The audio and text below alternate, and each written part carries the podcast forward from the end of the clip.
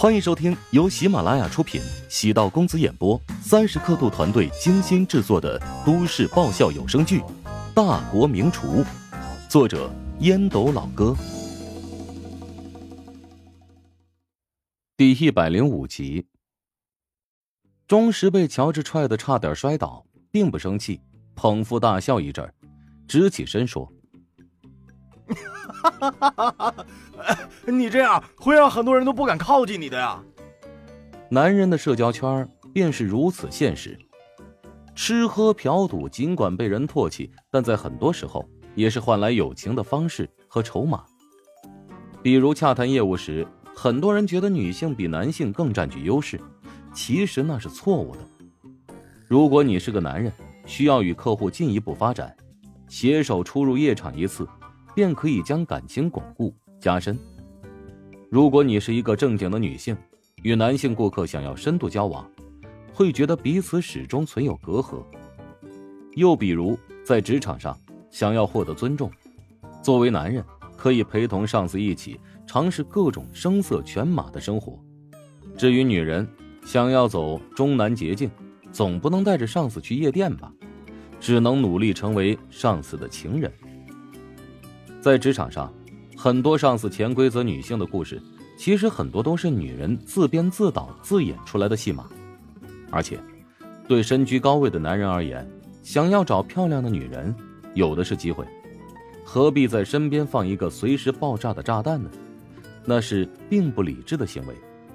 陪吃陪喝陪嫖陪赌，如此才能收获所谓的友情，并美其名曰臭味相投。这逻辑也只是看似合理。天底下喜欢去玩的人那么多，难道都可以成为无话不谈、毫无保留的朋友？只要你自身足够强大，拥有别人贪图的权势，自然会有很多人主动凑过来。这种友情不要也罢。真正的友情应该是无用的。乔治耸肩笑道：“气场不投的人，我也不稀罕接触。即使经历了吃喝嫖赌。”获得的友情也不一定会长久。不近人情却极有道理。年轻的时候忙于应酬，结交了很多朋友，等年龄大了才会意识到，声色场上觥筹交错，那不过是一堆无效社交。年轻的时候，应该将更多的精力专注于提升个人的实力。在声色场上获得的友情是不可靠也不稳定的东西。别人愿意接纳你进入圈子，那是因为你身上也存在某些价值。当你的价值为零，会毫不犹豫的疏远你，甚至是避开你。钟石极认真的审视着乔治，在他的胸口用力的拍了拍。你这个兄弟，我认定了。乔治是一个有魅力的人，是天生可以当吸铁石的人。只需要有铁磁场属性的人。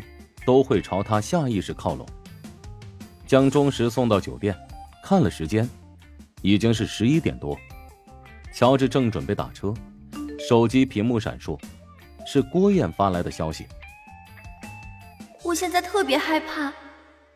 还配有一张图片，路灯下站着人影，模样虽然模糊，但能辨认出是包通。包通对郭燕有好感，后厨人尽皆知。乔治被郭燕曾经当傻子愚弄过，他当然不会再做蠢事。赶紧报警！我过去也没用，我见到他我也害怕。报警也没用，我担心会激怒他。我过去不也会激怒他吗？如果他拿刀砍我，我咋办呢？你真的见死不救吗？如果你不赶紧过来，我现在就跳楼，并且一辈子诅咒你。乔治没想到郭燕会如此偏激，他对郭燕的性格很了解，谁也不知道他会做出什么事情。如果他真犯傻，搞这么一手，良心肯定过意不去。把地址发过来吧。乔治无可奈何，有些事情光躲着没用，还是得正面解决才行。按照地址，打车来到郭燕租住的小区楼下，果然看到熟悉的身影。站在一棵樟木树下，抱着手机来回走动。乔治朝他走过去，包通迅速发现乔治，下意识便朝后逃跑，乔治皱眉，暗忖：“不是你跑什么呀？”他只能无奈的跟着他追赶。包通的体力显然比不上乔治，跑了十多分钟，终于停下，气喘吁吁的说道：“别追了，我站着让你打。”乔治平复呼吸，哭笑不得：“我打你做什么？”包通上气不接下气：“因为郭燕了！”乔治意识到。自己莫名其妙的陷入了狗血的三角恋当中。我特地过来跟你解释，麻烦你跟郭燕解释清楚，我对她没有任何想法，让她再也不要来骚扰我了。包通气得两眼发红，感觉乔治是在故意刺激自己。郭燕亲口说你是她男朋友，我突然打听清楚了，你其实已经结过婚，还搞他妈的婚外情，难道就不怕遭报应吗？乔治微微一怔，没想到包通还暗中调查自己。虽然是隐婚，但乔治向来行得端，走得正，莫名其妙被泼了脏水，还真是叫苦不迭呀。那只是郭燕的一厢情愿而已，我觉得这件事存在误会。不用，咱们走着瞧吧。包通硬着头皮朝乔治右侧的空档冲了过去。乔治的反应极快，掐住他喉咙，直接按倒在地。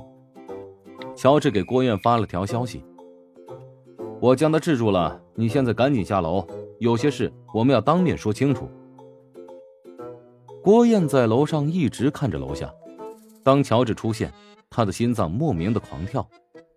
他很难理解自己的心理，为什么会绞尽脑汁的与乔治再次产生联系。当乔治离开怀香酒楼的后厨，自己就应该跟他相忘于江湖啊！那次给他打电话，邀请他参加团建，郭燕一直很后悔。如果没有那次的恶作剧，乔治不应该如此痛恨自己。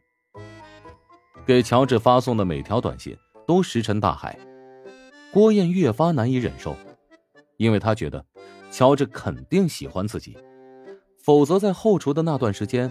为什么要帮自己做那么多事呢？尤其是当郭燕得知乔治现在已经成功创业，甚至在厨王争霸内部选拔赛中取得了好成绩，他的内心更是纠结与懊恼。郭燕并不觉得自己势利眼，主要是乔治当初隐瞒事实真相。如果他一开始告诉自己，在怀香酒楼只是过渡一下，郭燕又怎么可能那么对待他呢？在郭燕的心中，乔治是一个骗子。他不仅欺骗了后厨的所有人，还慢慢的偷走了自己的心。最近一周，郭燕每天都在做梦，梦中乔治牵起了自己的手，还轻轻的拥住自己。郭燕惊人的发现，原来自己对乔治的爱早已不可自拔，越陷越深。当包通出现纠缠自己。郭燕也是第一时间想到了乔治。包通那天被乔治痛揍的场景，时常出现在自己的梦中。当时觉得乔治特别粗暴，现在却是感觉他特别有男人味儿。女人都希望有一个能保护自己的男人，何况乔治现在不仅事业顺利，长相也不错，还能在关键时刻站出来，完全就是郭燕心目中最理想的对象。郭燕穿着一身素白下楼，上身是羊毛呢大衣，下身是短裙加上肉色的裤袜，站在灯光下，一张脸有些模糊，但赏心悦目。红润的嘴唇，精巧挺直的鼻头，长发披肩，眸光中含着深情，眼睛很大，皮肤素净，嘴角无意识勾出的轮廓带着俏意。乔治很意外，原本应该很讨厌郭燕，没想到竟然有些动摇了。郭燕这段时间总在找机会纠缠自己，乔治虽然知道他的为人，但内心深处难免会有些得意，能吸引异性的青睐，值得引以为傲。何况是他长相不算糟糕。乔治深呼吸，保持冷静。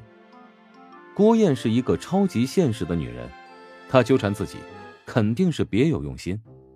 与他划清界限，保持距离，才是最正确的做法。你终于肯见我了。郭燕眼中含着泪光，她仿佛被自己感动了。乔治面无表情。